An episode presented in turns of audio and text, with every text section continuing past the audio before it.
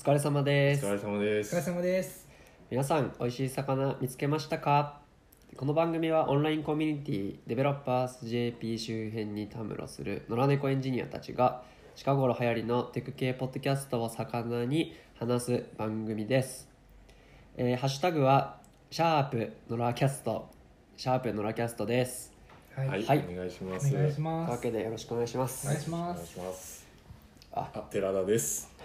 杉です。えー宮本ですはいはい今日はですねあのー実はあの3人集まってオフラインで収録しているという珍しい。ことですね珍しいあのー初めましてだ。そうですねそうですね初めまして初めまいして。つもオンラインで、えースラック上でやり取りしているからなんか変な感じです ねあのそうです僕が今オーストラリアから日本に帰ってきてオフラインで収録してますとっていう感じでありなさい試しながらやっていきましょうやっていきましょはいはい、じゃあ今週のお魚のことで話していきますかそれとも先にえーポッドキャストアプリについて話したいなっていうどっちからいきそうまでしすょねうそういう声がありましたねかう。はいそうですね。あのポッドキャストのそのリスナーを代表してこのポッドキャストをやってるわけじゃないですか。そうですね代表なのかないやもうい やリスナー代表ですよ気持ちはうん気持ちはリスナーとして配信者やってるっていうスタイルなんでなので、はいそのリスナーにとって有益な情報をこうちょっと有益というか。そんなにポッドキャストが好きな人たちはどうやってポッドキャストを聞いてるのかっていうのは一個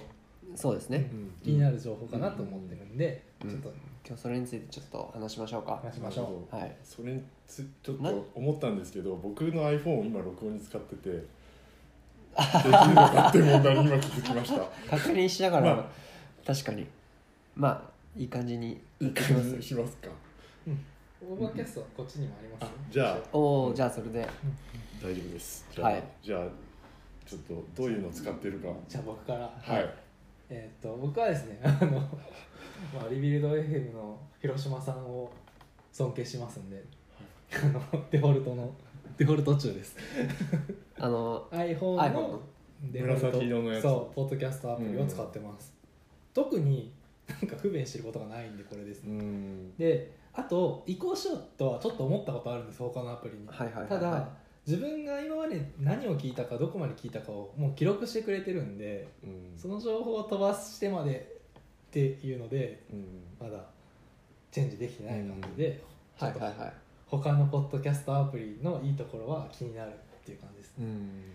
不満は若干あって実ははい例えば、えっと、キャプション機能とか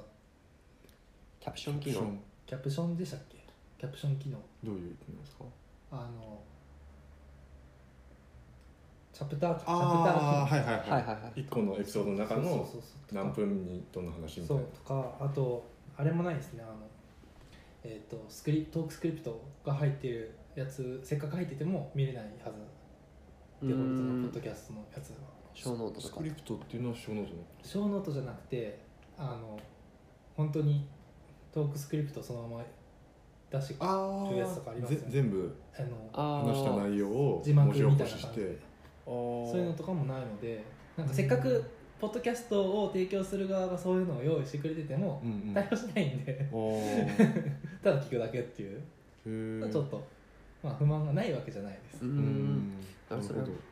他ので言もあわるれんでてすかみねるまであんまりじゃあ別にあれ全然意識しないんか試してみたいっていうのはちょっとありますよねそういうのなるほどまああのセクション機能ななんていうんだろうあれはチャプターアンカーのセグメントっていうんですけどううんんうんチャプターかうんチャプターチャプターとかセクションとか言うんですかねうんうんちょっとよく知らないですけどうんアンアンカー今これアンカーで収録してるんですけど、はいまあ、収録は今違うのかまあまあアンカーを使って配信をしてるんですけど えっとアンカーは、まあ、あのクライアントというか、えっと聞く方としても、えっとポッドキャストアプリとしても使えてそっちは、はいまはあいセグメントっていうん名前で、まあ、区切り区切りをうんうん作れるんですけど、ちなみに僕はキャキャストポケットキャストっていうのを使っていて、あ iPhone のアプリはキャスツキャスツって書いてあるなこれうんのを使っていて赤いアイウコンェブだと多分ポケットキャストドットコムポケットキャストドットコムこの辺ちょっと曖昧なんです後で しないとなんですけど、うん、赤色もの赤色のなんか4分の1円みたいな円でみ,、うんみたいな感じのやつです、うん、 480円ですね480円、円そう有料アプリじゃないですか有料アプリで躊す躇するやつですねいやこれは僕なんでこれ使ってるかっていうとあのこれ多分でもリビルドで言ってましたよこれあポケットキャストポケットキャストそれで僕入れたんですよなるほでどその時広島さんデフォルト中なはずなんですけ どあのなんかいやその時にもう300その数百円を払えないなんてそんなんおかしいなんかそんなんいろいろよみたいな感じで言ってた から、うん、スタバでコーヒー一杯分じゃないかみたいな確かに、だからその時にこれを使ってるって言っててうん僕はその時入れましたねなるほどでこれのいいのはそうだななんかあのそれぞれオフラインに配信がされたら自動でダウンロードしとけるやつとあのなそ数の値だけ来るみたいな通知だけ来るのうんうんうんとかストリーミングで聞くやつと、うんまあ、その辺のコントロールがすごいうまくできて、へまあ、僕今ちょっとたまりまくってるんであれなんですけど、なんか設定で細かくなんていうんですかね変えオートダウンロードがこう細かく変えれるみたいなおうお、んうんでその辺がだからよく聞くやつはオンにしといてもうそうするともうすぐに聞けるみたいな、うんへー w i f i 環境にしても自動でダウンロードされててみたいな。確かでによく聞かないいやつはこうストリーミングでうん毎回ダウンロードして聞くみなたるほいどな。うんなるほまどあそ今れちょにっとこれ音声の聞いてる人は分かんないかもしれないですけど、こう一覧チャンネル登録してる一覧がだーっとあってうんうんその1行ごとにえオンオフがありますねこれがイネそうですそうですダウンロードするかどうかのオンオフがもう一覧でできチるャンネルごとにまあダウンロードするやつをこううん決めれるこみれたいな、は便利だうんだから例えば英語系ポッドキャストとかもうほんとたまにしか聞かないんで、まあ、オフにしといて、うんまあ、たまに聞くかみたいな時にうんこう、なそるほどの都度ダなウるほンどダウンロードするみたいなへ感じのスタイこれは便利ルですねでやってえてなるほどで、まあきえー、と途中まで聞いてるとかもこう一応コントロールされているから、おーまあ、その辺もできるとあインプログレスのリストもある、そうインプログレスリストと、へーまあ、こうニューリリースまだ聞いてないやつのリストもあって、へで、まあ、ダウンロードしてるやつはダウンロードしてるやつでこう溜まっていて今もうへー半端なく溜まっててちょっともうやる気がなくなってるんですけど、うん、っていうのが楽楽というかえうんうんいいですねちなみにデフォルトのポッドキャストだとダウンロードは、えっと、w i f i につながったら勝手にするんですかそういうわけではない使ってない使っ使ってないから なるほどなんかいや毎回ダウンロードしてんのかなじゃあもったいないギガを減らしてるかもしれないですね自分はじゃあダウンロードするおとそらくでも w i f i につながったらうんダウンロードしてくれるっていう仕様が一般的な感じがうんうんするですね、確かにあそんな気がしますねそうなんですね結構なんか登録はしときたい忘れたくないから登録はしときたいけど毎回聞かないみたいなチャンネルもあるからそうそうそそううそういうのはそういう使い方したくて実は僕ポあのオーバーキャスト使ってるんですけどオーバーキャストもそれできてだからそこが一ついいところかなと思ってたんだけど、一個一個その結構手間がかかるというかさっきのこのキャストみたいにうんうん一覧でこうそのオフがトグルでできるんじゃなくて一個一個はいはいはいこはいうポチポチ押しながら1チャンネルごとに登録するって感じだったんでうんうんうんちょっと今見ててかなりこれいいなと思いました、いや結構便利ですねう、うんんなるほどそうですねデフォルトは勝手に w i f i がつなが今 w i f i つないだんですけどあー w i f i つないだらダウンロード始まりましたねああなるほどなるほど、そっかうんダウンロードできるやつはあるよっていう状態からつながるとうんっダウンロードが始まると、ていうのがデフォルトだけうどんなるまあほどうん、もう一つあのオーバーキャストのいいところでその終了したもう再生し終わったうん最後まで聞いたやつを自動でもう削除していくみたいな機能があるんですけどそれはいいこれあもったりします同じですねおおなるほどいなるほどなるほどお全部いいところ載ってるんじゃないこれいやオーバーキャストはもっとでもいい機能があるんじゃないですか実はオーバーキャストなんだろうもうオーバーキャストのいいところは えっと倍速再生が、はいえっと結構秀逸あおあーそ1の倍2倍とかじゃなくて 0. 何倍とかあまあでそうそう女そう性ですがね聞く結構こうメモリでこう横にドラッグしてこううん調整するようなやつでしかも単純なその倍速表示ではなくて、えっと、トータルで多分トータルで1.5倍の長さになるように、えっと、人が喋っている部分はあんまりこう早くしないんだけど空白部分を削るとかそういうのでトータル時間を削るっていう方向ではいはい調整してるみたいで、そこら辺を音声を音声ファイルをこう分析しながらあの結構アプリ内で見てると1.5倍に設定したとしてもこう常にその今何倍速で再生してるかっていうのがこう変わってる数字がこう画面上に出てくるんですけど、えー、すごあい今ここは飛ばしてんだなとかっていうのがこうピコピコこう見れるようなだからそこはそこら辺がこう賢いくやってくれてる感じがうありますね。ーんそれすごいですうね、んあとは、キャスツはそのあたりは一応点1ごとには一応設定できて、うんでそのサイレントの部分はこうトリムサイレントっていうのがあっあてー空白部分は自動でうん消してくれる、けどあのこれあのちっちゃい日本語のちっちゃい「つ」みたいなところが、こう前スラックでポッドキャストチャンネルでちっちゃい「つ」が途切れちゃうんですけど、うんなんでですかねって多分これの設定で、あそうーいうのはあるですね、それが流行ってんのかなと思ってたみたいなことをそうそうそううそう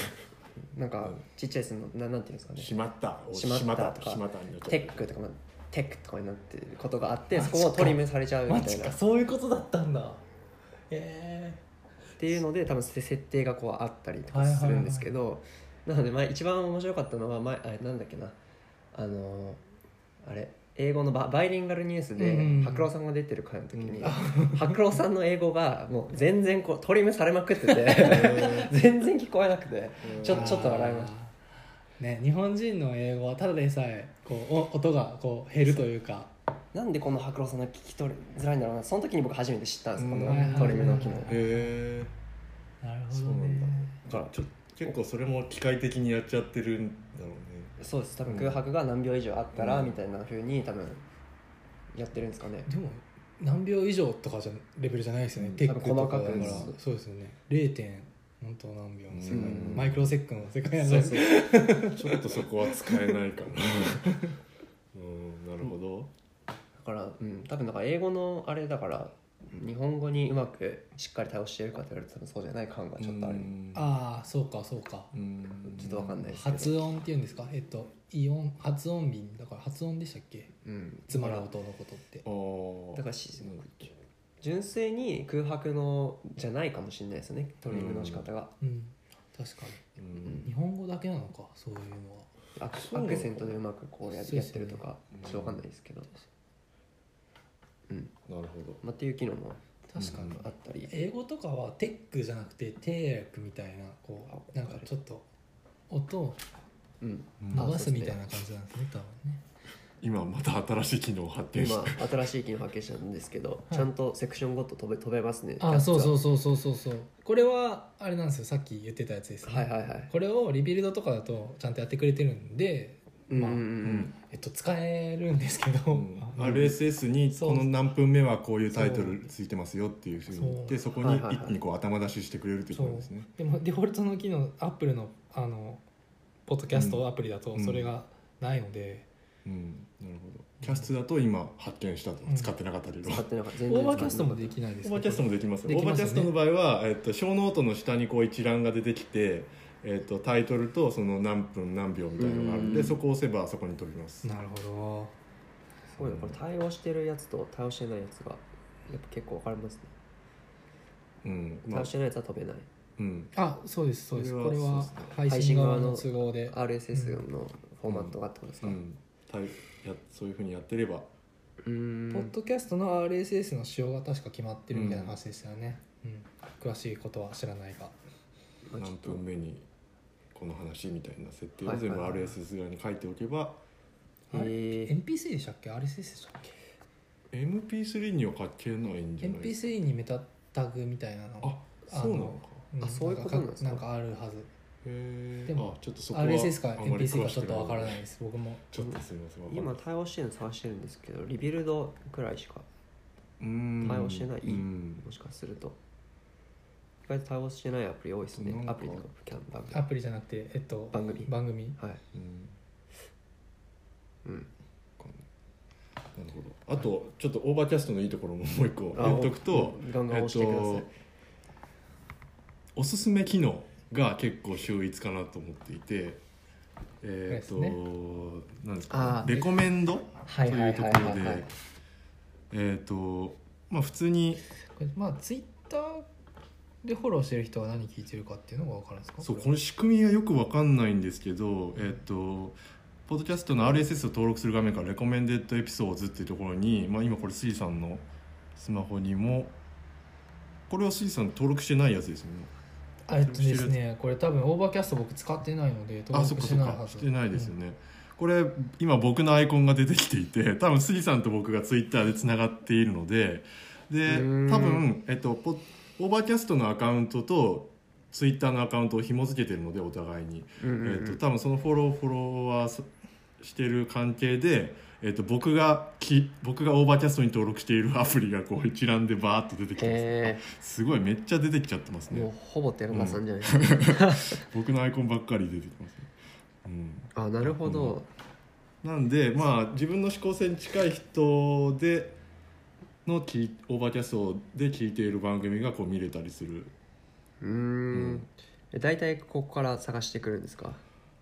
あーなんか大体よとくいうかよくなんうか、このポッドキャストチャンネル発見しましたみたいなのああまあたそまれにあはるじいゃなろいですかんなパターンがあるんですけど、まあ、ここで見つけてきたパターンも何回かありますねうーんワ僕ンもコ実はミネーターとかある僕も実はここで何個か発見して、でオーバーキャスト使ってないので あのポッドキャストで登録したんです ああけちょっとうんなるほどどなるほど何回かやりましたね、うん確かにそこが面倒くさいですよねもうそこが面倒くさいから抜けられないところもあるかもしれない、オーバーキャスト使ってると、うんうんううんんまあ、やっぱ単純なレコメンデーションなんかこのジャンル多いからこの似たジャンルうんで、はいはいはいっていうよりもなんか人のアイコン出てくるんであこの人が聞いてるんだっていうのがこううん結構、えあとあれですね登録していけば多分それも考慮ししてくれそうな感じはしますよね、うん僕はほとんど多分今登録されてないからうんここに、そうですね、まあ、そこがいいところあともう一つはすごい細かいんですけどオーバーキャストアプリで、えっと、何か番組を再生していてでそれをシェアするっていう時に、まあ、シェアボタンがあるんですけどそうすると、 えっと、URL が発行されてオーバーキャストのサイト上でその音声が聞けるような状態になるので結構そあそういうことでのすか番組の番組ごとにそのページがあったりあとはいアはいはいはいンカーで配信してるこの「ラキャスト」なんかはそうなんですけどえっとそういう番組ごとの UI じゃなくてもうオーバーキャスト上でなんか小ノート本当と、だまあ、アイコンと、えーみたいなのが、ー、あそれいいですねまあ、それいいところまあいいうんなんかいい時も悪い時もあると思うんですけど、まあなんだろう、まあ、そこもちょっと思う、うん、特徴かなとは思いますうね。ーんうんまあ、そのなんだろうなだから個別のページがないような場合にもはいはいはいそのそのエピソードについての個別の URL がもしないような番組でも、えまあ聞けるようーに聞けるようになっできてるるってオこーバーキャストのサイト上でその音声ファイルが再生できるっていうそれでシェアできるってうんいうんうんううんところはちょっと気づいたところでありますねとですねポケットキャストもありましたお一応なるほどポケットキャストいいなすごいななるほどいやさいー今のところ再生部分だけかなちょっとアドバンテージがあるのサードパーティーいいなサードパーティー うんいや僕今まで本当再再生したものがあの記録をインポートできるんであればもういつでもあの抜ける準備はあるんでデフォルト実はあできるんじゃないですかポあーのト機能あるんですかねか過去の自分がこれはもう聞いたよああなるほどそうそう視聴視聴履歴と視い聴うか履歴はアプリに入ってそうじゃないですかでエクスポートできなそうじゃないでそうすなかんですよねそれですよねだから視聴履歴視聴は履歴と見かあれるんないかですけどねむしろあそうあそうなのかうんえっとキャストあるのかえ例えば、えっと、ポッドキャストのデフォルトのアプリだと、いえっとまあ、エピソードってうんエピソードじゃないショーズかショーズって方を見ると、うんうんえっと、その番組の、うんえっと、ページページになるんですけど、それの「アベイラブルエピソーズ」っていうのをやるとこれ日本語だと違う名前かもしれないですけどあーなるほこうやって一覧でその番組の、うんうんうんえっと、一覧が見れるんですけど、えっとプレイプレイドフライフデデーーとかおー金曜日にプレイしたっていうところあと41分残ってますとかこれが分かるんですよねへーなので僕は結構暇な時に過去の回を遡って聞いたりする、うんあのことがまあたまにあるので、へーそれがこの機能が多分つうんわ どこどれ聞いてどれ聞いてないか分かんなくなっちゃうんで多分、うんそれがなるほちょっどと僕のえー、他のあところにそ行れけてない逆にないないオんーじゃないですかバーキャストにはないなるほどのでそれはそれデフォルトのアプリのなるほど特殊機能キャストもなさそうですねなるほど価値を見出すそうマジか抜けられないかもしれないなるなるほどそうなんですよね移ほ行できないというよりもそもそもない説がありますねそうかじゃあ過去の遡って聞くときに同じものを間違えて聞いちゃうことってないですかよくありますどああありますけどうんでも気づくしうん、そうですよね、うんなるほど、んなんか僕多分コンプリートしたい欲が強くてあーなんか今バックスペースを全部聞くことにチャレンジしてるんです けど愛作系だからああそういうことかそうそうそうそう過去のやつまでこうガンガン攻めるときは確かに今チャレンジしててバックスペースを結構リビルドはもうほんとすごい長い間かけて全部聞きましたけどバックスペースはちょっとまだ倒せそうじゃないんですよねペースはちょっと無理なんじゃないか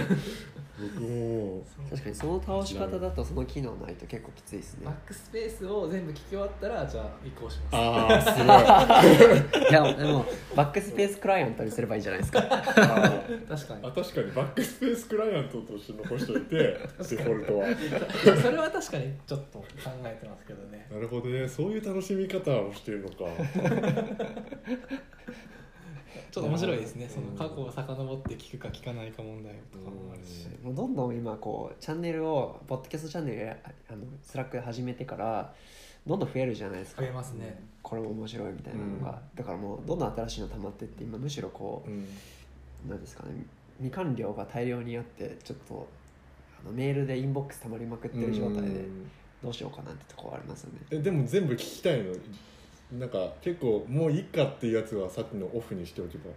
ダウンローオフオフにあダウンロードはされないけども、うん通知は来るんですよこういう感じでドをだからそれも設定できるのかなそれがなんかもうこれは通うん通知だけだと消せばよくないですかじゃなくてそのなんていうんですかね最新のまだ聞いてないアプリがありますよっていうふうに通知が来るんで、通知というかなんですかバッジみたいこな、のうんああこの状態はなんだ「ポッドキャスト」っていうページでこうジャケットがこうタイル状に並んでてその右上にこう数字がでこれがまだ聞いてないよってやつ2エピソードとか3エピソード聞いてないやつがありますよそうそうそうだから確かにこれはちょっと、もうたまり捨てる感があって、うんでまあ聞いたやつは減ってくんですけどで一応まあなんかオールダウンはできるんですけどあでもオールダウンしてくのもめんどくさいし確あかにうん最近入れすぎてちょっと増えまくっちゃってそれは全く同じ状況ですね僕も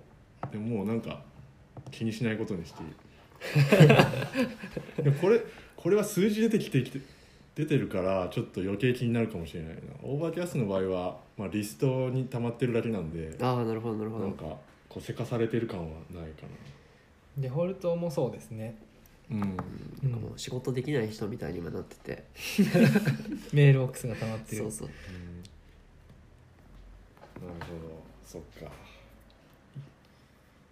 いろいろ問題ありますねあとはあれかえっとたまに AppleTV で聞いたりもしてるんですよねあーえでえっと iTunes のあえっとすいませんなんて言えばいいの Apple のポッドキャストアプリだと連動してるんでこれは聞いたあれは聞いたっていうのが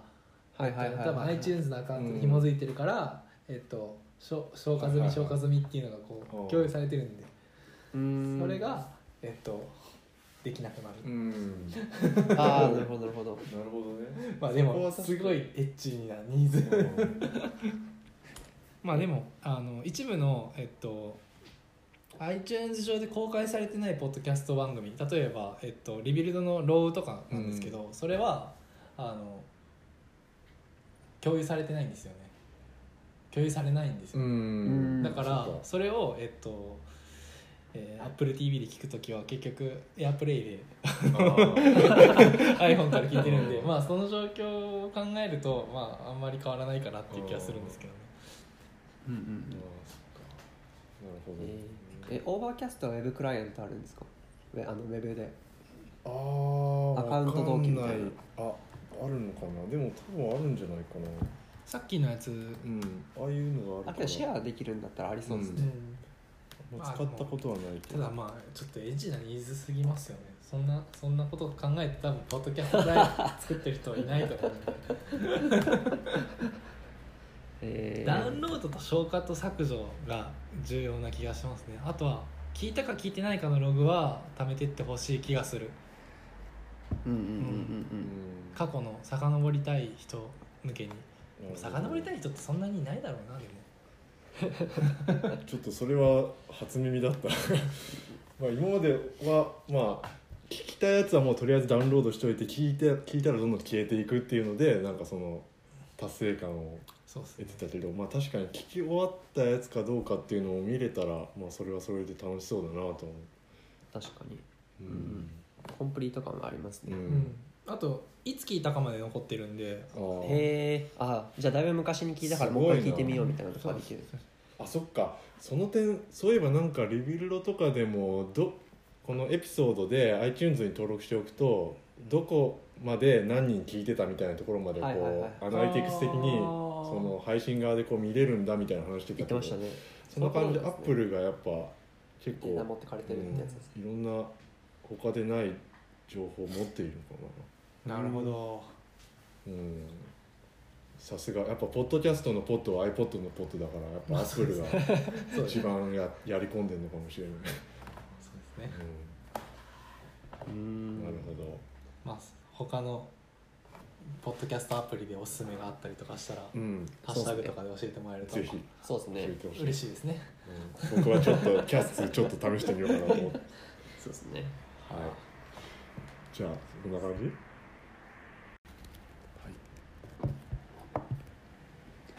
はいじゃあ今週の魚今週にしこの二週間二この2週間間の魚について話しましょうかはいはいえー、僕からと言いたいところなんですけど も宮本さんはあのー僕オーストラリアから帰ってきて普段あの車の中で、あのー生活しているんですけど、バーまナあー車の中でこうこうスピーカーで聞いてるので、ちょ日本帰ってきてあのイヤホンを持っていなくて聞く機会が全然なくて。あの2週間全然聞けてないって いうまあちょっと聞いたんです、まあ、ちょっとは聞いてはいるんですけどこう話せるほどの深掘りができてないというな るほうんえちなみに聞いたっていうのはホテルの中で聞いたんですかホテルとホテルか、でまあ、作業中とあか作業作業中にさっきのあのポケットキャストのウェブアプリで、まあ、PC からは聞けるのではいはいはいあごめんなさいイヤホン持ってないって言ったんですけどあのイヤホンジャックあの iPhone といううん普通のイヤホンジャッはクが持ってないので、なるほなのでパソコンからは聞けるのでどうんなるほどで、まあ、作業中とかは聞いてるんですけど、うんそれで、まあ、聞いたのも、まあ、ススティレンとかスティルレンダリングとかはあ、うまあ、割と聞いているし、まあ、あー短くて結構サクッと聞ける聞いてないかも、なんかあの YouTube とか、まあ、あのボイシーとかのマネタイマネタイズっていうかクリエイターのんどうお金にするかみたいな話とかしてたりしうんしたんで、まあ、あんまエンジニアチックじゃないなって いう、まあ、話題がもともとエンジニアのそうそうそうためのポッそうドなんでキャスすトじゃないからうん、まあうんであとは何かなえっ、とエンジニアミーティングエンジニアエンジニアミーティングの、えっ、となんだアトミックそうデザインアドミックデザインについてもちちょっとこれ話したいなって思ったんですけど、はいはい全然深掘れなくてだからまあもう一回聞いてうんいやーあの回難しくなかったですかそうなんですよ意外と難しいですよね、うんアトミックデザイン自体あんまよく分かってねえからなと思いましたけどそうなんですだからそのワード自体からじゃあ一回調べて話さないとねっていうので、なので、うん本についてですよね「アトミックデザイン堅牢で使いやすいそうそうそう UI を効率よく設計する」っていう本についての話だったんで余計にそれ読んでないとそうなんでわすかよらないっていうまあでもその話そういう話でもまあいいとは思いますけど、うんまあわかりましたそうですだから今日は僕はこれを聞いたよっていうことしか話せないというはいなるほどあ聞いたやつ聞い聞いたよ会ですねああ あ一応魚ああいいじゃないですそかれでも聞いたよ会でいいんじゃないかなああなるほどなるほそどんなとこですかじゃあ宮本さんの日本での消化具合はもう消化具合ですねもうさっきも言ったように一連もとうん全然消化してないですエンジニアミーティエングのンジニアミーティングのアトミックデザインのやつうんうんうんはいいいっすかねねスティレンのクリエイターの話はいうんうんなるほどなるそうですねあと購読してるやつだとしがないラジオもリビルドもバックスペースも全部溜まってます僕溜まはってますね順調はに、いモザイクも溜まってますモザイクも溜まってます って感じですはいはい、はい、というほどはいわけで僕の魚はこれで一旦止めますスクションを分けますじゃあ寺田さんですけど、今ちらっと出ましたね聞いてないやつであ聞いてないやつはああ宮本さんあーはいはいがはい聞いてないうん、そうですね僕も実はちょっとこの2週間はえーっと結構いろいろ忙しくてこう一応聞いてはいるんだけど上の空で聞いていたりしたのでなかなか、まあ、さっきのエンジニアミーティングだったり、えーっとちょっとスキリエンは聞いてなかったですけど他にも、えーっとミスリーディングチャットおーとバックスペースも子守歌代わりに聞いてた のとあと、まあ、モザイクうんですかねちょっと一回止めていいですかはいすいません、はいちょっとお邪魔がお邪魔じゃないお客様が入られましたがお客様ですねえっと何でしたっけえーまあ、あとチューリングコンプリート FM とかアジト FM も聞いたんですけどまあチューリングコンプリートはいつものごとく聞きましたっていう感じ でちょっと、まあうん、あまり深掘れないかなっていう感じであとアジト FM ももうちょっとかなりわからない感じでついていけなかったですねどんな話だったんですかこれうーんとなんかまず T 和田さんのことを呼び捨てにしている人がいてそんな人初めて見た聞いたんですけどなんかそういう人ちょっとどういう方かわかん全く分からない状態で今言っちゃってるんですけどちょっと誰まあそういうサッカーさんかなこう、まあ、たさぞかしやばい人なんだろうなっていやばういすごい人なんだろうなっていうあそういう人たちが集まってるこはいはいはういはいハイレベルな会話だったのでちょっと僕はついていけなかったですね。でもスタンドで T 和田さんが登場する時って T 和田の前で「お前それ言えんのか」みたいな感じですよね確かあの T 和田の前でテスト書いてないって言えんのかあー呼び捨てですねあーまあまあまあそうですけどそうういうフレーズんみでたいなもでも普通にこう会話の中でできてたんで、うんなるほどなるほちょどっとまあそれぐらいしか感想はないかなっていう感じです、うんあと何があったかな難しかったかなアジト FM 難しいというか、はいはい難しいやつもあったけど、むずうん25ですかねどっちだろう25です2525は飲み会会ですよねそうですねなんで、あの難しいというか、うん、うん多分ハイコンテクストああそうですねああうん全然伝わらないみたいな、うんスタうんのあのバックうんバッボーンク知グラらウないンとドが、はうん、ちょっと伝わりにくかったかもしれないうです、んまあ登場してたのが大谷あえっとかっちゃんさんっていう人と、うんはいあとリュウジーさんっていう人と、はいあと西郷里さんはいいはいはいかはいなっていう人かなあこれ杉さんえらピックしてるやつリックしてるやつですねでもそれちょっと話しますかおうおっとセクションとかいいのかなこのまま話しちゃってそうかじゃあ一あ旦元に修正起動します定義としますう後でじゃあ、んはい後でうんということでうーんそうですねまあ聞いてはいたんですけどって感じでちょっと僕もあまりですねいい魚が取れなかいい魚というかいい魚はいたんだけど僕がちょっと取り逃がしたかなっていう感じですかね捕まえられなかったかなっていうこれは、うんあそうですねまあ唯唯一というか、えっとちょっと話そうかどうしようか迷っていたもの 取り上げようかどうか迷っていたもので、まあ、モザイク FM の、えー何回だこれは38エピソード38マンスリーウェブ2018年5月この回は、えっと結構面白いちょっと興味自分の興味があるような話題がいくつか出てきてはいはいたので、まあ、ちょっとそれにつついてくれますかね。はいじゃあ、えー宮本さんはさっきもおっしゃってたようにまだ聞いてないこれ聞いてないです、うんはい僕は一応聞きましたあなるほどはい、はいマンスリーウェイについて先にちらっと話した方がいいですああそうですねマンスリーウェブはえーっとまあモザイクの、えーっとまあ、1シリーズうんモザイクの中で、モザイク昔はいろいろゲストを呼んでみたいな話だったんですけど、最近は月1回こううんなんていうんですかいろいろ仕様策定系の話だったり、ブラウザーのアップデート、かね、うんえー Chrome サ,、はいはいサファリうんうんえー Firefox あたりのどういうアップデートがあったか今月どういうのがあったかっていう話をこうまとめてこう一気に振り返るっていうそうですね内容ですね。ああマンスリーウェブってそういうカテゴリーの名前カテゴリーっていうかそうですねあそうなんだ知らななんかっでたマンスリーウェブだけ聞いとけば、えー、と最新の、うんえー、と HTML、HTTP の仕様がで仕様のアップデートを追っていけるみたいな追っていけるんで、まあ非常に良いです。なるほどなるほたどだ量が膨大なのこの回もすごい長かったですよね。そう2です時ね間ぐらいあ ででかいつまんで寺田さんの面白かったところをピックしていくのがうん。良さそうですかね。はいはいまあ僕まず最初にお断りしておくと全ての内容についていけてるわけではなくてというか分かる内容ってかなり僕のレベルでは少なくて、えっと、単純にその自分が知っている領域でこう関係ありそうなところでこう興味があの面白そうかなと思った部分になります。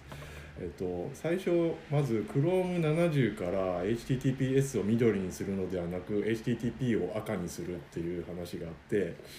うんうんえっと、Chrome 今最新が何本なんだっけ62とか言ってましたっ12とかでしたっけちょっとあと8個ってことですかけうんですねえヘルプヘルプですあまあでー、も60僕のやつ67ですねあ67が最新の67はかずですね67ですね、うん、でこれちょっとあと3つだじゃあもう、うんメジャーバージョンで。 67今の状態だと,、えー、と HTTPS のページは、えー URL の先頭に「セキュア」で鍵マークがはいはい緑色でこう出てる状態なんですけどこれがに、えっと、2018年の9月 Chrome69 の段階では緑色ではなくなりさらに「セキュア」っていう文字もなくなって鍵アイコンだけが残るうんっていう形になるらしいですね。まあそっちが当たり前だよってことになるんですよそうですねで将来的にはもう鍵マアイコンもなくなるよっていうえことがこのーうん記事に書いてありました。うんうんで逆に今は、えー、と HTTP のページでなんかフォームインプット要素にこう何か文字を入力すると「えー、と not secure」ってこううんうんう URL ーのん部分に出てくるんですけどそこの色がまあ赤くなるよっていうはいはいはいはいこはいとですね。まあ、ちょっとこの赤くなるよみたいな話は前からなんかどこかで耳には挟んでたんですけどその緑をもう緑じゃなくするよ HTTPS でも緑じゃなくてこうもう普通に黒で当たり前そっちは当たり前にするよっていう話はちょっと今回初耳だったので僕としては、えーあそうなんだっていう感じで思いましたね。なんかあの緑になるとあちゃんと設定できたっていうふうにうんん思うから、うん設定の時に他のを見るんじゃなく確かて自分がやる時に、うん結構おしちゃんとこう HTTPS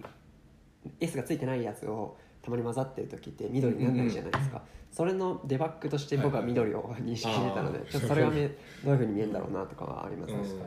に確かにうん、ちょっとちゃんと証明書を見て確認する必要がある、ワンクリそうッですク、ねツークリック多くなっちゃうよね、うんなる確かほどねちょっと緑ついててこうせっかく S にするとやった感があったけどちょっとそれも当たり前になっちゃうそうそうに確かにデバッグアビリティちょっと下がりますね確かにね 今宮本さん言ってたよですねまあそういう話があうりんましたと、うんこれスクリプトあれスクリプトじゃないレッツエンクリプエンクリプト はこれ無料ドネーションで見ないト、うん、運用されてるんでしたっけ、みたいですねとね、Facebook がメインでしたっけモジラあもでしたっけそうなモんジラとうん Facebook と、グローブもな、あ Google もなのか結構いろんなのがな。こいつ買えるようになってて僕ネットリファイ好うう。んうん。きなんですけどあれもタダで普通にポチポチでできるし、レンタルサーバーも最近うんうん大体最近多いですね無料でいけるから、まあ、意外とお金はかかんないそうですね、GitHub ページも対応したみたいな話もありますよね。ああ今までです今までは。 S じゃなかったでしたっけそうですね。そっかきょせでも先月か先々月かな。うん最近ですようねん。モザイクでも触れられてたあ気が本します。当ですかなるほどうんそうですね、ああいうレンタルサーバーとかそのサービス提供側で簡単にやってくれるといいですけどねなんか これレッツエンクリプト使って自分で証明書をインストールしてとかっていうのはかなり面倒くさいイメージがあって一度だけやったことあるんですけどあとこれなんだっけ3ヶ月ぐらいで切れちゃうんでしたっけそうですね。うん、っていうのもあって、うんう、ん早くもうデフォルトにしてほしいたまにでも案件でなんかすごい何このサービスっていうサーサービスっていうかサーバーを使ってたりする案件とかもあったりするんで、うんちょっとそこら辺が今う後ん大変そうだなっていう感じですね。なんか僕ウェブ僕普通の制作の仕事でヘテムルうんのレンタルサーバーとか使うんですけど、ヘテムルは普通にありますよね、うんあもうりますねさくらささくらレンタルサーバーとかもあるんですかさくらどうだったかなちょっとうんわかんでもあるんじゃないですか桜ぐらいだったらなんかもっと本当に聞いたこともないようなレンタルサーバーがたまにあってへえうなんかもうそういうのは消滅してほしいですよね、まあそれでね、ご飯食べてる人もいるので。だから運用だから運用コストをん100 FTP 倍ぐしらいかにつながらないとかあああーそういうの運用コスト100倍ぐらいにしないとちょっともう FTP しか繋がらないの今もありますかありますマジかマジっすかありますありますそれはもともと持ってたってことですかそうもうお客さんが持っててもそこでサイトを運用してるからはいはい変えましたでなんか、まあ、最近はそのやっぱり HTTPS に特にフォームがあるようなやつは絶対そのうち問題になるんでそうですよねえっと、もう今受けてるうちで受けてる仕事は大体その移行しませんかっていうあの話はしてますうん例えばヘテロみたいに、まあ、もうその運用コストもかからないので、うんえっとまあ、将来的にこういうリスクがあるので、えーこの機会に変えてはどうでしょうみたいな話はしてます、まあでもあれですよねそのその人にい説明してもよくわかんねえって言われてそこにお金はかかんでしょ嫌だって言われたら、あうーんねうんそれはそのまあ責任の範囲外かもしれないですけど、移行はできないですうもんね、ん、そそううですあいいみたいですねあそうそうそうあのそうあと実はそのサーバーがその子会社でそこを使わなきゃいけないんだとかなんかああそういう あそういうのは面倒くさそうだな確かになるほどうんなるほどそういうのはねそういう案件は極力減らしていきたいなと思ってます、うんしょうがないな、はいはいはいあれちょっと今後 HTTPS 系はうんうん頑張らないといけないですね、まあでもまあ見れなくな見れなくなるというか Chrome がここまでねアグレッシブに対応してくれた、うんあと 2, つバージョン待てばまああうんのうんお客さんもやばいっていうのが分かってくれる、うっん、確かに確かにうんてことですね IE もやっぱりサポートが切れたから堂々とこううん早く変えた方がいいって言いやすくなるかうらんうんこれもこういうふうになることによって堂々ともう赤いよねうんうんみたいなうん言いやすくなるのはいいですねそうですね、説得するまでもなく、んもうダメじゃんって言えるっていうのはあるかもしれない、営業の腕の見せ所とかなくなったかもしれないですけど、うんそうですねまあその時にこうドッとくるのがちょっとそれだけ怖いっていう確かに確かに確かにまとめてくるの、うん、って感じですねそっか確かに確かにな運用する側からするとそこは確かにですねまあそんな話がちょっと興味深かったかなと、まあ、あとはちょっとちょっとした調べが足りないのであれなんですけどこうディープリンクページ内のリンクはいはいはいではいえっと今までは ID が振られている要素のにしかこうディープリンク貼れなかったのがなんか CSS セレクターで貼れるようになるよみたいな話がちょっと出てきてて、これは面白いなとでもそれってえ2つ例えばクラスとかに行けるってことですかちょっとそこ詳しく調べてないの でえっとまあ提案ですよね確かあ提案でその ID で今までシャープなんちゃらってすると、はいはいまあ、リンクが貼れたけどそこをもうクラスだけじゃなく て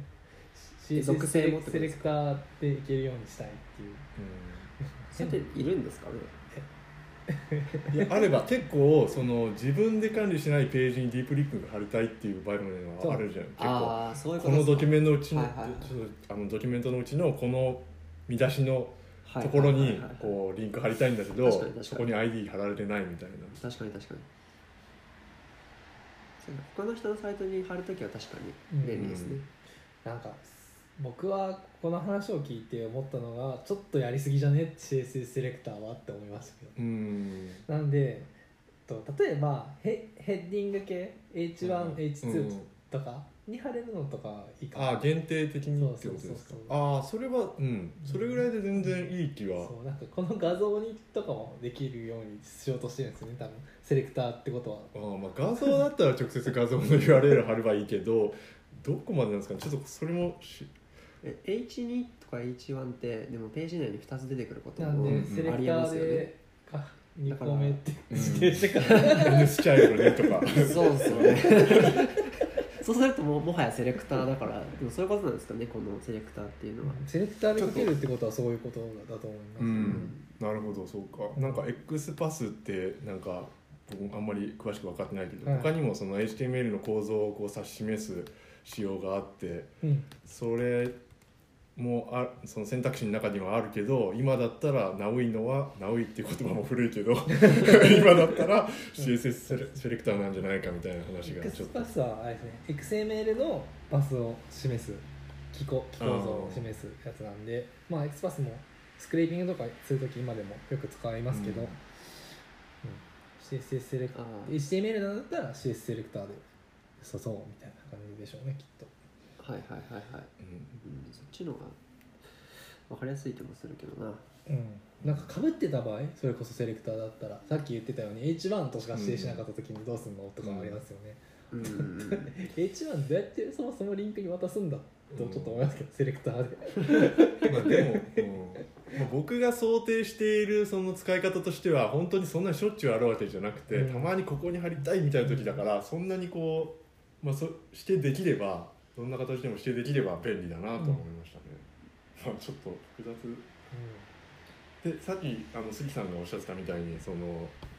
H1H2 とかその HK に限定するとか、うん、うんなんかそういうのがあってそんなもんでもいい気はするけど。今 ID になぜか限定されてるわけですうよ、んそれ見てると確 かにそうなんかでも ID なんかもうそういう使い方な僕の認識になんかなって、うんうんうんまあ、CSS とか使わないじゃないですか、うん使います使わないですか使うなと言われと言われてますよね言われましたそんな言われるなって言われたら使わなくなってくるし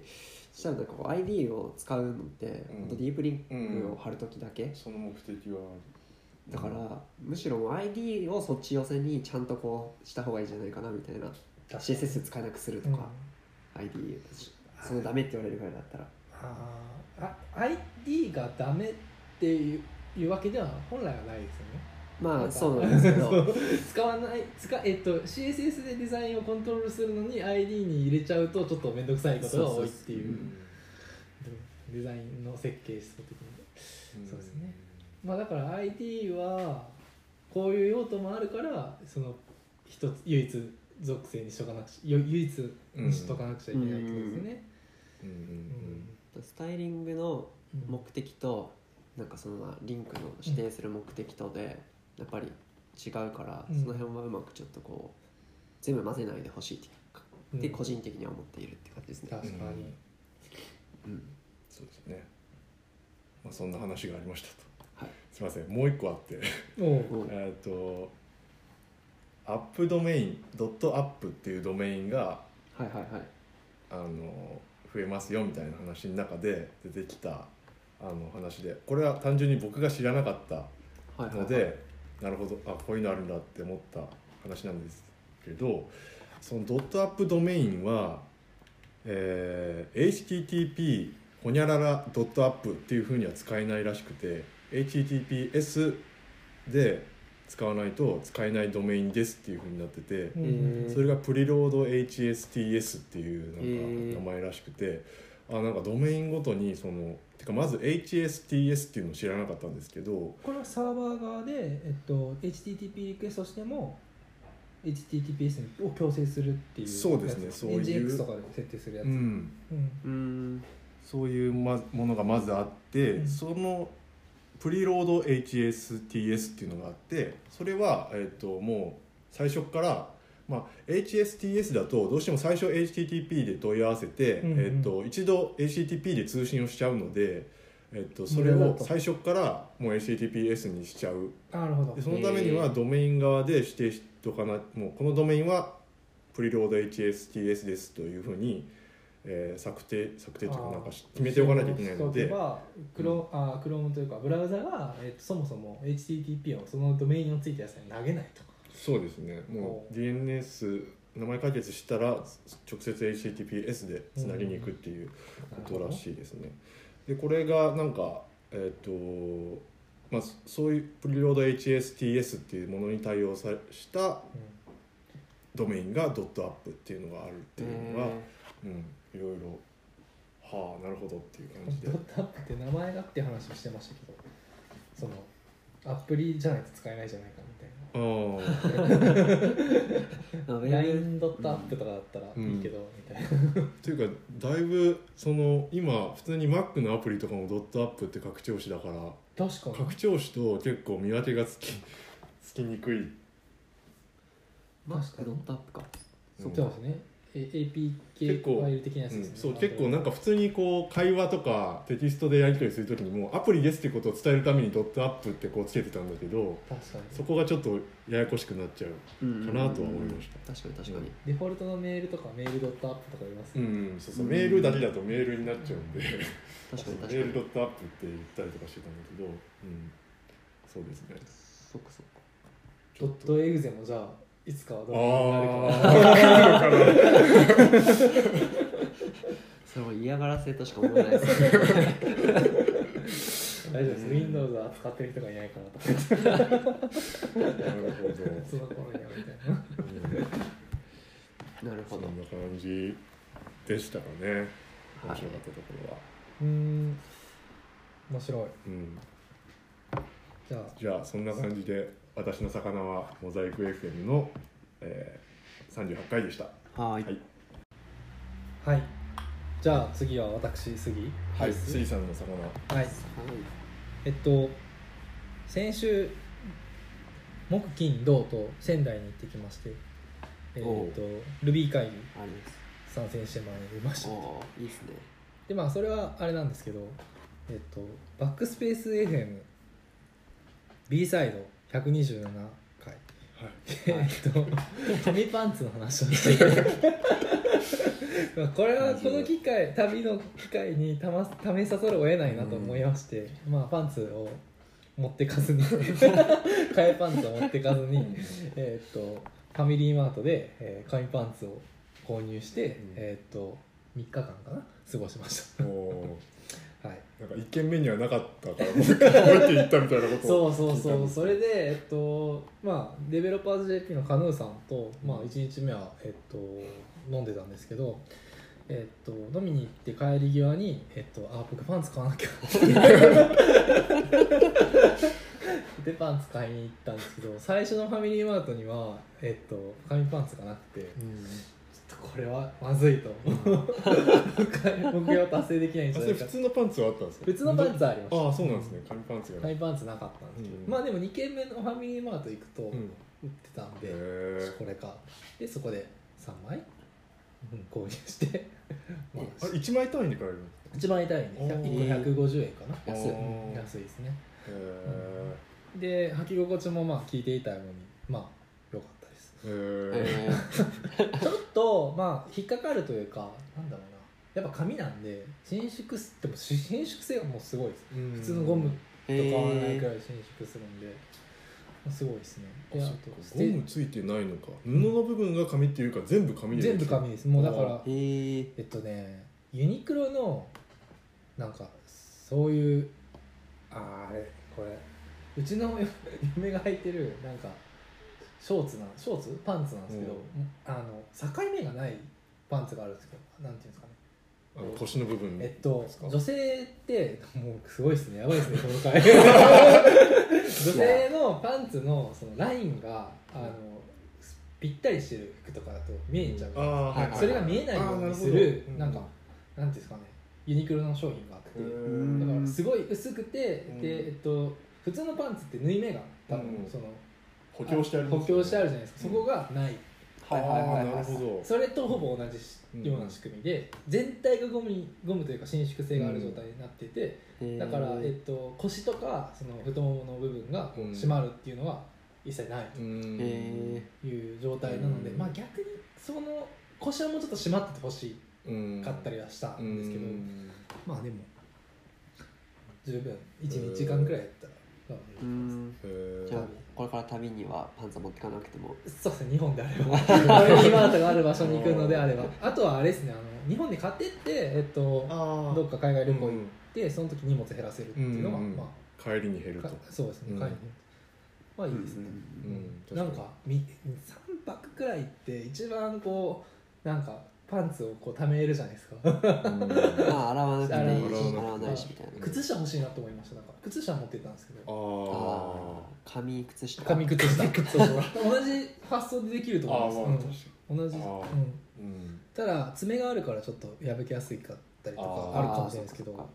まあでも大丈夫だと思うけど雨の日はやばいですかね確かに確かに今日雨なんですけどはいそはいシャカシャカシャカシャカって感じで履いてたはずの靴下がなくな って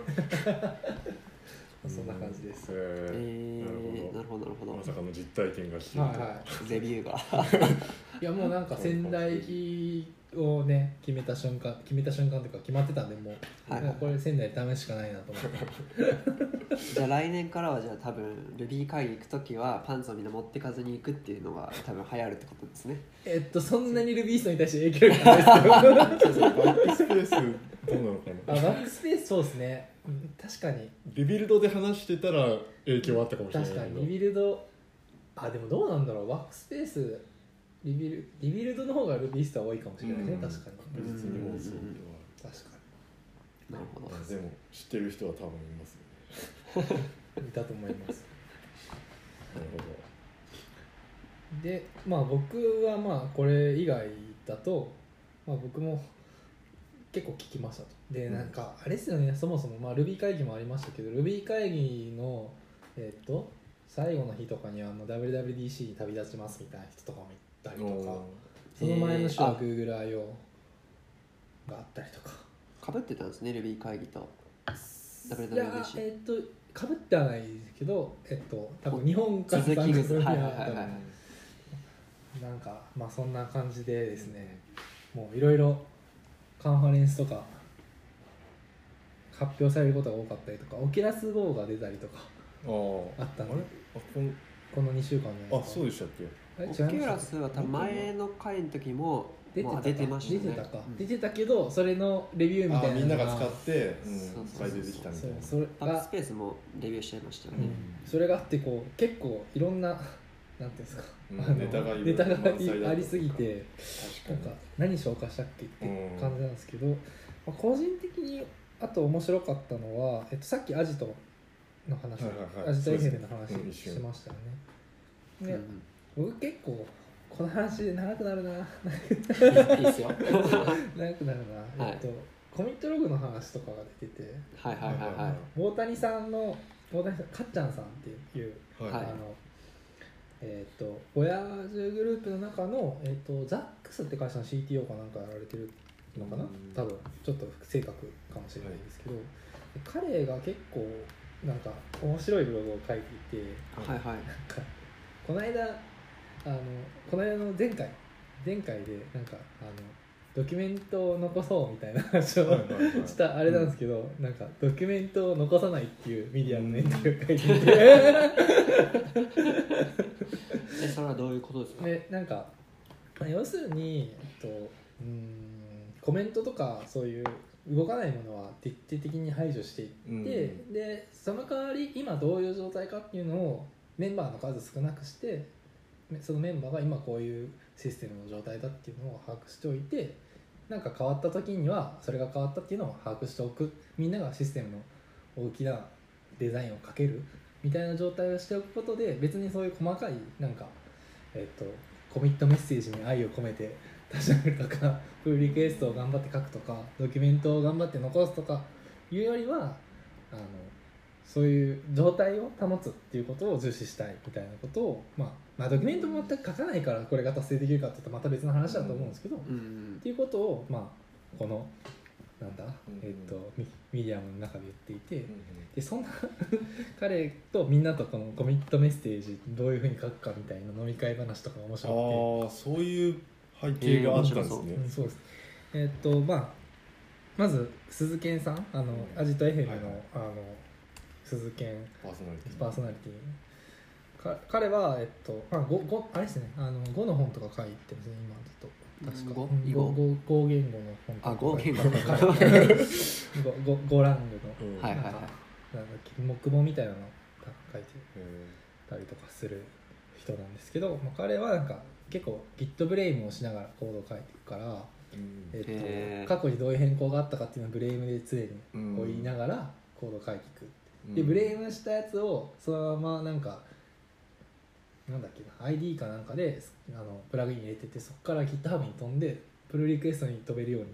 そうの、んこのう変んこのコードを今から変更したいと思った時に、うんうんうんそのブレイムの行からプルリクエストに飛べるみたいなうん仕組みをうん彼が作っていて、うんそう作って持っていてそういうのでコードを書いていくみたいな。えー、じゃあエディターに入れてるギターに多分そういう機能をなんかババンドルしてるんでしょうねみたいなことを言っててなんかマニアックだなみたいなへあでもまあしたくなることはあるなっていう、うんその行動を Git ブレイムしてその当時の背景を知りたくなることがでリュウジーさんこれ彼は多分ワイヤージの人ではないですよね、うんあのスクラムとかアジャイル開発のコンサルティングとかされてるリュウジーさんはい彼はなんか、えっと、自分で書くコミットログをなんか結構まあ改変じゃないですけど、うんリベース I とか使っうてん綺麗にして書くって、 なぜならなんかお手本コンサルしてるから、 うんこう自分のコミットログをお手本になってほしいからうんみたいな、はいはいはいなるほどみたいなうん大谷さんはもう雑になんかさこういう主張をしてる方なんで、うんなんか多分雑に書く ってうんなどういうふうに書いてるのか知らないですけどうんなかなか面白いなと思って、うんうんそこら辺その後でリベースする書き換えるみたいなことは自分もちょっとそのあの他の人が見ることがあるので書き換えたいなってことはあるんですけどもうリモートにプッシュしちゃってるからだと結構億劫になってうんしまったりはしますけど一回消してもう一回プッシュするんですかねいやそうだと思いますよ、うんリベース配そういう信ことプッシでュす F かプッシュ F だと思います多分ああそっかプッシュ F 使っちゃうんですかマスターじゃなければまあいいんじゃないですか、ああそういうことかなるほどねうんうんまあでもププッシュえっとププッシュ F ですけどプッシュハイフンハイフンホースウィズリースっていうあそんなんあるんでのすがあかってこれおすすめで誰かがウィズリース変更を加えてるところにプッシュ F しようとするとしあの怒られるんでああそういうことっすプかッシュハイフンハイフンホースウィズリースおすすめですけどね自分の改変分だったらいけるんだけそうそうどそう人が他の人が加わってたら、えっとエラーってかあの、うんアラートが出るよってことアですラねートとかえっと、うん、プッシュできないのプッシュ失敗しますえー、あああ他の人のコミットは消せないってことですかいやえーっとコミットは消せないというか多分フェッチしてるタイミングとうんプルしたタイミング自分がプルします誰かがプッシュしますってし、同じブランチに、うんはいはいそうすると自分がこのタイミングでプッシュ F すると、うんその横で変更した糸のやつは消えるじゃないです消かえますよねうはんい前フェッチしたタイミングより前に進んでたら多分死ぬみたいな仕う組み、んなんかあそうですよね不正確ですけどリモート側に、えっと、自分以外の人のコミットがある場合はそれを消せないと上書きできないって上書きというかそうですねえっと多分フェッチしたタイミングによるはずなんですよええっと記録自分がそれを遡ってわざわざ消していたら多分フェッシュ F できる気がします、そういうことかうん、フェ前プルプルした時に、うんフェッチした時にえどういう状態だったかで、じ事故をあくまで防ぐためだけなんで、うんうんプッシュ F なんでやることは、はいはいはいうん、やることは強制的に改変するんですけどえー F してまでも綺麗にしたいってことですよねあでもこれはまあコンサルとかやってると事情はわかあるーかそういなうことかっていう気がしますそうかそうか何でもまあやっぱコードとかでもやっぱ後で自分が読んで読みやすい方がいいから、んでも結構もうプッシュしなきゃいけない時とかもあるし、うんまあこれはもうもう本当にどこまでやるかなまあどこそまでやるのかって時いうはのうあんのさじ加減でだと思っていいてろんな人が関わるとかだから第二いろんな人がこう変わっていくみたいなうんことだと必要かなと思うんですけど僕とかは一切無視ですね基本的 にチーム編成にもよる周辺性によるかなと思うんですけど、そうですね、うんうん僕はあのやらないうんうんよえっとねやるやらないようにしてますできる限りうんあの改変うをんうんうんししたくなる時はあるんですけど、うんしないようにしてますねできるだけ、うん、あの生の姿を見せる生のロゴを見せるうん最近なんかダサいことを晒してった方うんがそうそうそうそう結果いいんじゃないかって そうそうそうそうそんな感じです僕もうんなるほどなるほど、いやうんまあでもいやまあい言いたいことはわかるし、うんまあ規模にもよりますしねそうですね難しい話ですよねとスクラムの話とかが結構出てましたねっていう感じですかね、ただちょっと飲み会会だったんで、うんコンテキストがちょっとはいコンテキストだったんで、うちょっと普通の人聞きにくいかもなと僕はあの彼らのとし面識があるんで、うん あそうなんですねへえあいうんあのそんなにどういう人かとかうん前人と提な知識りもそうがそう そう声だけでそしうかそうわかんない大谷さんらしいよねっていうのが分かるけどあーそのどの辺がいやそのさっきのそのそうこのドキュメントを残さないとかいうやつをああ出なるしたほどなりるとほどなるほかどそうあ中では、えー、とその話は出てこずにこの話だったそうですそうですなるほどうんコミットであの僕は適当なコミットしか書かないみたいなことを言ってるはいはなんかちょっと、はいはいはそういういなるほどなるほどなるほど杉さんの解説好きじゃないとわからない、わかんないですけど、まあ、そんな感じ、うん、うーんなるほどあとは VG はやっぱ木和田さんいてあと水地さんも入ったとか言ってて、うんコンサル強いなみたいなそのうちリュウジさんも来るのかなわかんないですけ VG, VG って VG って何ですどかあボヤージュグループあのアジトのああそういうことあかのアジトっていうあそこからなんですかアジトっていうあの飲みスペースがあるんですよ、あのああそういうことなんバでーすバかーか社内バーがあるんですよへえそこでワイワイみんな喋ってる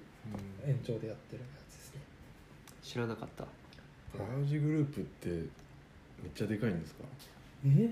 むっちゃではないと思いめまっすちよゃまあめっちゃ でもグループってことはいくつも会社がある子会社はいっぱいあると思います、うんもうそうですね僕らからするとかなりでかいですねあまあそうですね そうですね我々からするとでかいですはね、いもちろんそこはもちろんそうですよね、はいうんまあ僕フ巨人リーランスだし野良猫ですもんね、はい 野良猫の試合がね 白先白輩の規模とかになっちゃう野良猫が白を見上げるような感まあ1000はいかないと思いますけどあ本当ですかいかないと思いますよ多分、うん、1000人はいないってじ気がします、なるほどで2個消化しましたはいもう一個いきますなんかうん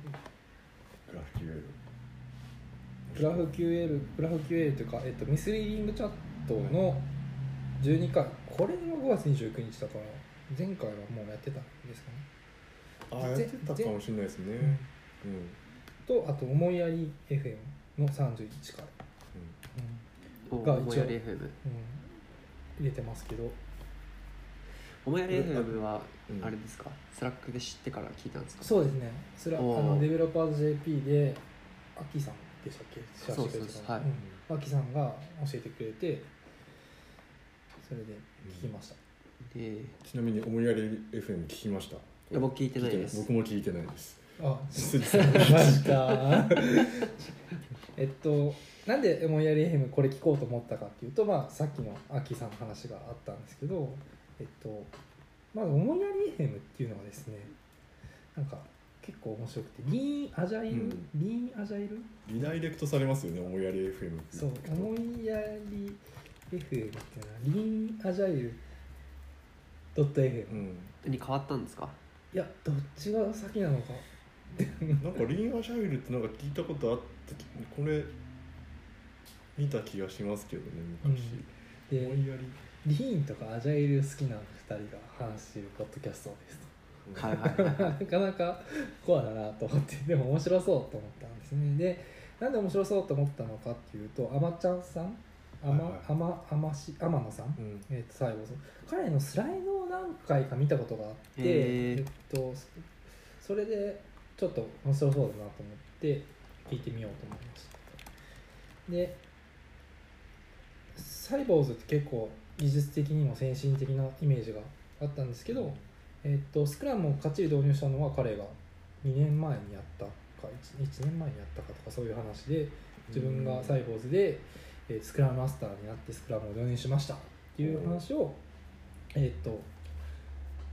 言ってるっていうのが31回の前半うんで32回はもうクソ面白くてえはいー、 31回の2回は、えっとサイボーズの社内の副業はいはいはいのはい話とか、えっとなんか転転職してその給与を、えっと自分の給料に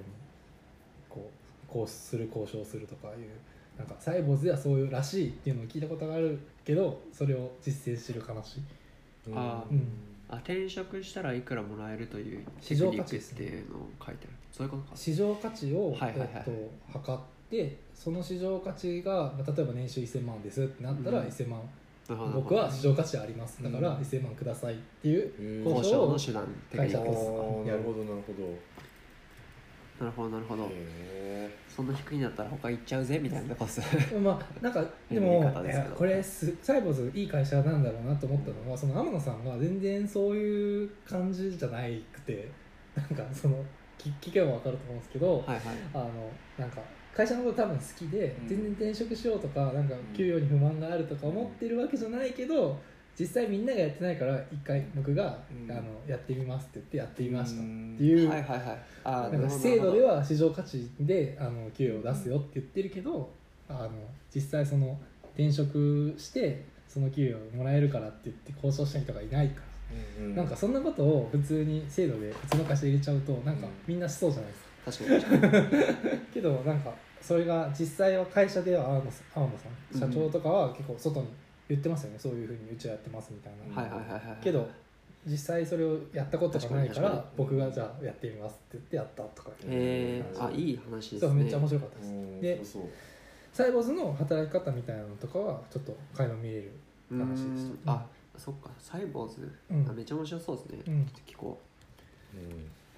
なるほどなるほどなんかそういう働き方とか制度とかって、んまあ僕ちっちゃい会社だったんで、まあ、そんなに、うんまあまあ、できたそこの OK だったら OK っていうそういう基準ですけど、うんでもなんか制度あっても実際やらないみたいなのとかってうん大きい会社だとなんか多そうじゃないですか、うんでそういうふうにやってくれる、まあ、上司とかそのリーダーみたいな人がいるとこの、まあ、本当の意味でうん機能するから、うんなんかすごいいいですねうん、なんか本当すげえなと思いました副副業とかもあってなんか彼は今スクラムマスターでそこそこあの業界にプレゼンスがある状態になったので、はいはいはい他の会社にそのコンサルティングみたいなことをやっているんですねうんで週だから4回しか行ってないか週3回しか行ってないかみたいなサイボーズには行く回数を減らして、でえっと別でコンサルをしてるっていううんなんかフリーランスだけどみたいな働き方だけど正社員っていう、うんへえなかなかなるほどパラレルなキャリアをやられてるへー結構社内でも普通らしくてサイボーズはそえれがなーかなか面白いなと思ってだからサイボーズにも副業で来られてる方がいるとかうんああそういうこそとうサイボースが副業副どっかの副業としてサイボーズに来てる方もうんえいたりとかなかなかなかなか面白かったですそんな風通しのいい感 じのうん、いや本当すごいだから、ね、でも本当バヤージュもそうですけど、まあ、みんな皆さんちゃんとポッドキャストでこう魅力を発信できるような会社いい会社だなと思いました本当へ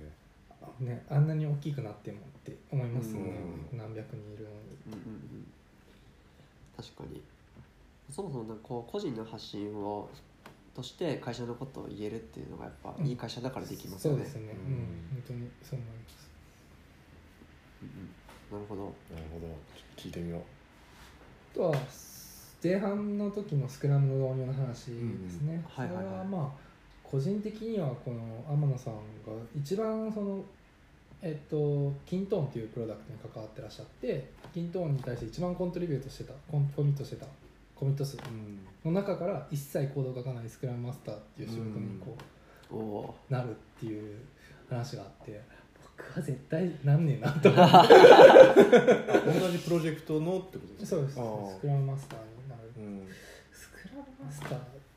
てなんか宮川さんも言ってましたけどスクラムマスターってこう憧れるそんれべき存在なのかみたいなのがちょっと僕は分かんなくて そうなんですかちょっとわかんないスクラムマスターやりたいと思いますああ僕実はアジャイルの何でしょうね、ガイドブックでしたっけあれを今読んでるところ でちょっとまだ理解が浅いんですけどまあ割り切割り切らないとうんできないですそようねで、すよねなんかそっかこコード書かないで、うんでも技術的問題の責任を負うっていうなんとも なんともそれはっていう、そうかうんスクラムマスター簡単に説明するとどういうことになるんおでっすかとちょっとそんな空で言えない質問来たぞプロダクトオーナーとスクラムマスターとプロダクトオーナーは意思決定者ですよねプロダクトオーナーは意思決最終そうプロダクトの最終決定を追う、追って、も持ってる決定権を持ってる人、はいスクラとスクラムマスターとあとスクラムする人っていう感じでですスうクラんでそムめマスめめそうですねメンバーうんスクラムマスターはもう機能をよりあそのスクラムの仕組み自体を管理する人みたいなうん良くしていくみたいなイメージですよね管理するんですかいやえっとなんか医者医者であるみたいなことが書いてあるやつがあったりとかしたんですけど、まあ、チームが、えっと、開発に困っていたらその助け舟を出したりとかうんうんうんえっと、チームが、えっと、そスクラムマスターはだからプロダクトオーナーと納期とかうを、ん納期っていう言い方はあんましないですけど、うんうんなんか機能の交渉をしたりとか、うんうんえっとまあ、いつまでにこれがあるべきかっていうのをちゃんとこうチームがメンバーが動きやすいように調整したりとか、うんうんそういうことあとは技術的に、えっと、難しいことをやっている時とかに一旦こういうアプローチでやってみようっていうのはをいはいはいはいはいなんていうんですかねそういうところまでやるんだそそういうとこうん技術的なそのちょっと判断というかうんうん舵取りみたいなものもスクラムマスターがやるこっちでやあちもちろん合意は多分チームで取るんですけど、その合チームで合意を得るところに対して責任を、うん責任というか、えっと、じせ実践的に自分が前もって動いていくみたいな感じだはいと、はいはい僕の理解だとえ思っていてー大変そう大変というかなんか楽しいかどうかで言うとなんかコード書いてるから楽しそうだなみたいなもちろんそういう仕事動き方を一切しないとは僕は全然思わないけれどスクラムっていう文脈の中でスクラムマスターをスクラムってちゃんとうんスクラムマスターを置いたスクラムはいはいはいの中でスクラムマスターをするっていうのはちょっと僕は結構辛いよなぁと辛いというかやあんまりやりたい仕事じゃないなぁとか思ったんですけど、でもやっぱり、えっと、天野さんなんかはすごいサイボーズっていう会社が好きだったり、えっと、キントンっていうプロダクトが好きだったりサイボーズっていうプロダクトが好きだったりするからみんなのためにみんながいい製品を作れるためうに、んそういううんことをややりたい、うんそこにコミットしていきたいっていうので、すごいなんかすげえなと得の高い人みたいな人でいやそういう人を採用してるサイボーズも本当すげえなと思うし、うんはいはいはいはいというという話ですねドキュメントとかそれこそ整理とかですねそういうこともやっていかなくちゃいけないですねおそらく、そうですね、うんこの辺のドキュメントが不足してるよとかそういうなんチェックというかチェックっていうのはあれですけど、スクラムマスターって一人なんですか基複数の場本合も基本一人なんじゃないですかねま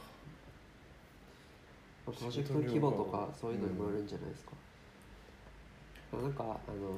なんか決定権があるんだったら一人の方がいいと思うけどち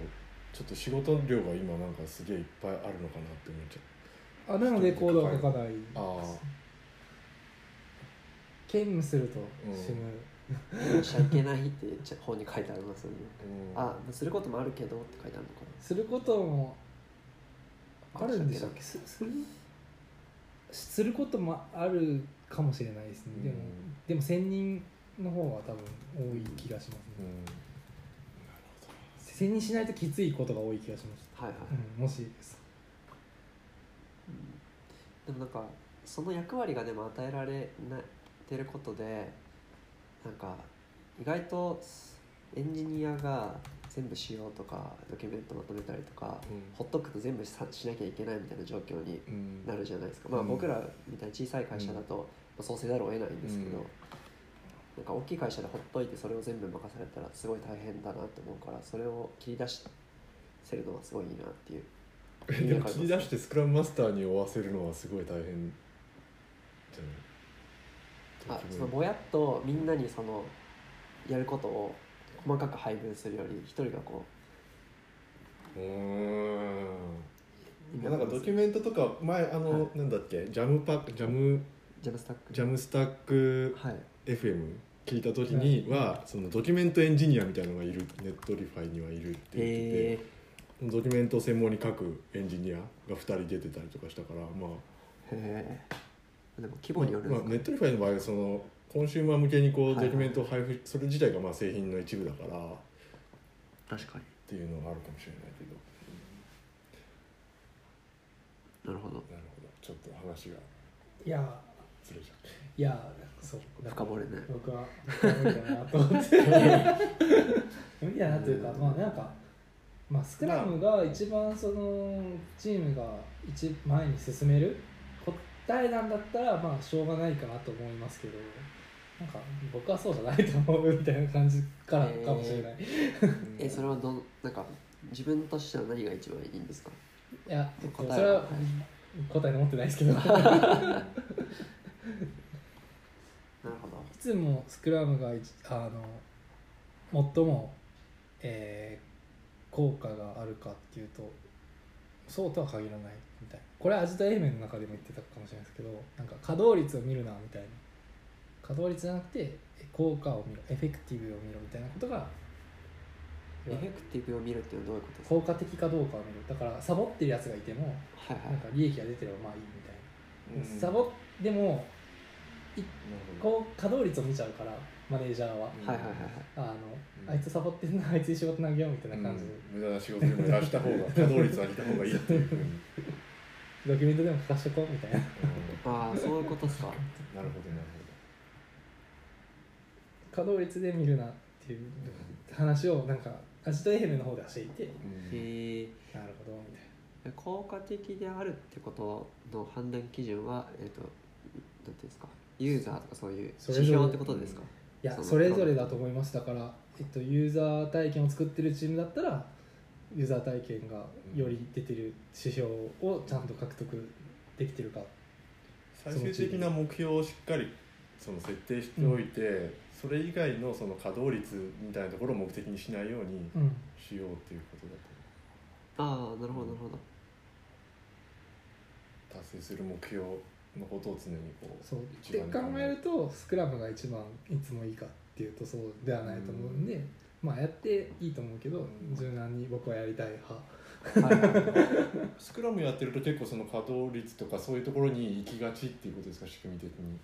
やそうそうとは言わないですけど、一番それが、えっと、効果的なんであればスクラムでいいと思うんですけど、あなるほどそういうことそう効果を出すためうんにうんうんそれがいいかっていうあと、あだかはいらさっきのなんかあんなんかさっきのアジト FM のかっちゃんさんのうん話に近いですねあの、うんみんながドキュメントなんか書かなくてもみんながちゃんとうん視線の構成図を描けるんであればドキュメント書いてる時間無駄じゃんっうてんはいはいはいはいはいはいであればですよもちろん前提は、はいはいはいみんながシステムの構成図を頭の中に描けるんであれば確かにそう、うん確かに確かにそう構図としてはん近いですねそうですねなるほどなるほで僕とか宮本さんみたいにとりあえず今あの自分の作りたいものを作るっていうのにこうコミットしてる人だったらこコミットなんか関係ない ですしどそうですよねコードが動けばそれでいいそうもうそれはそうですよねわけですですね確かになるほどなんか常にスクラムがいいとは限らないですけど、まあ、スクラムは結構な文脈においてこういなんだろう通用しそうですよね、あのうんある程度の規模の儲かってるプロジェクトであれば、はいはいはいうん確かに勉強しようそうですね採用基準難しいですよね僕らなんかいらなそうだからいらなそうだから勉強しづらいじゃないですか、ああ必要性がないからそうです勉強したところで、うんあこれいらないんじゃねみたいな結論に行きがちなんで、まあ、今までそんな感じでだから全然ののタッチで来たんだけど、まあ、ちょっとなんかいろいろその会議のやり方とかなんはいはいはかその全くそのスクラムをやるっていうよりはそこからこう使える部分とかがいろいろありそうな気がしてちょっといはいはいはいはい一回勉強してみようかなっていううんうんうんテンションでこのアン面白そうじゃあアンラーニングサイトそうかっちゃんさんのさっきのあのもう一個のブログの方なんですけどソフトウェア開発でも何だか使わなかったものっていうのがあって。えー、先頭にそれがい一番上がスクラム開発で でその学んだがっていうレベルがちょっとレベル高くて、うん認定スクラムマスター研修の会場コスホストとかをずっとやってるんですよ、えー、だからまあねちょっとやそっと学んだっていうレベルじゃない本読んだぐらいじゃすげ ないえそうでまあ TDD テスト駆動開発おうテストでこうなんていうんですかね駆動して開発していくってこれテストファーストとかそういうレベルでもな、多分なくてこれもまあコンサルに T 和田さんが入ってるような会社の CTO ですから、 そうやってあと DDD ドメイン駆動開発であとこう開発コースいつも一緒でまあ確かにねみたいななんか実際型にはまろうとするとちょっとえ常にエフェクティブであることを重視するっていうことを忘れがちだよねっていうのがはいはいはい僕のあうんうんれで結構みんなどっかの、えっと現場とかでこうやってうまくいったからっていう成功体験になってて、多分宮本さんとかが全然スクラムとかやる気になんねえっていうのは 今までさ一人プロジェクトで 一生懸命やってそれで成功してきてるから、なんかスクラムっていうことに対して全然興味わからないじゃないですか多分確かにもう敵はもう倒してるんだみたいなで逆に大規模のある程度の開発やってきてる人たちからするとスクラムで前うまくいったっていう事象があると次のなんかちっちゃい微妙な規模の現場でもスクラム絶対やろうとするんですよ、うなんか、んまあ、僕はそういうのを見てアンラーニングアンラーニングってでなるほどなるほど結構言うタイプです、ううんんうんうんまたもう本当これのブログが本当すブログというかあの一回型をしっかり身につけた上で型を外すそうそうそうそうの がやっぱり超大事というか説得力半端ないしなんか僕が言っても本当にやってねえじゃんって言って終わっちゃうので、まあ、こういうのはでもありがたいですよねなんかそうですねうんなので、うん、型を破るにも型をちゃんと一回し知らないと破れないみたいなよく言うんですけどこれ難しいですね本当学べる環境とかもねいろいろ様々だから一人でやらないとわからないこともあるし10人で開発しないとわからないこともあるし、うんうんうん確かにまあそんなとこですかね、はい僕のこのはいはいはいなんかでも自分の興味に偏っている気がするでもそれでいいんじゃないですいかやそれでいいですそのようん杉さんの話を聞いて分かったから、 う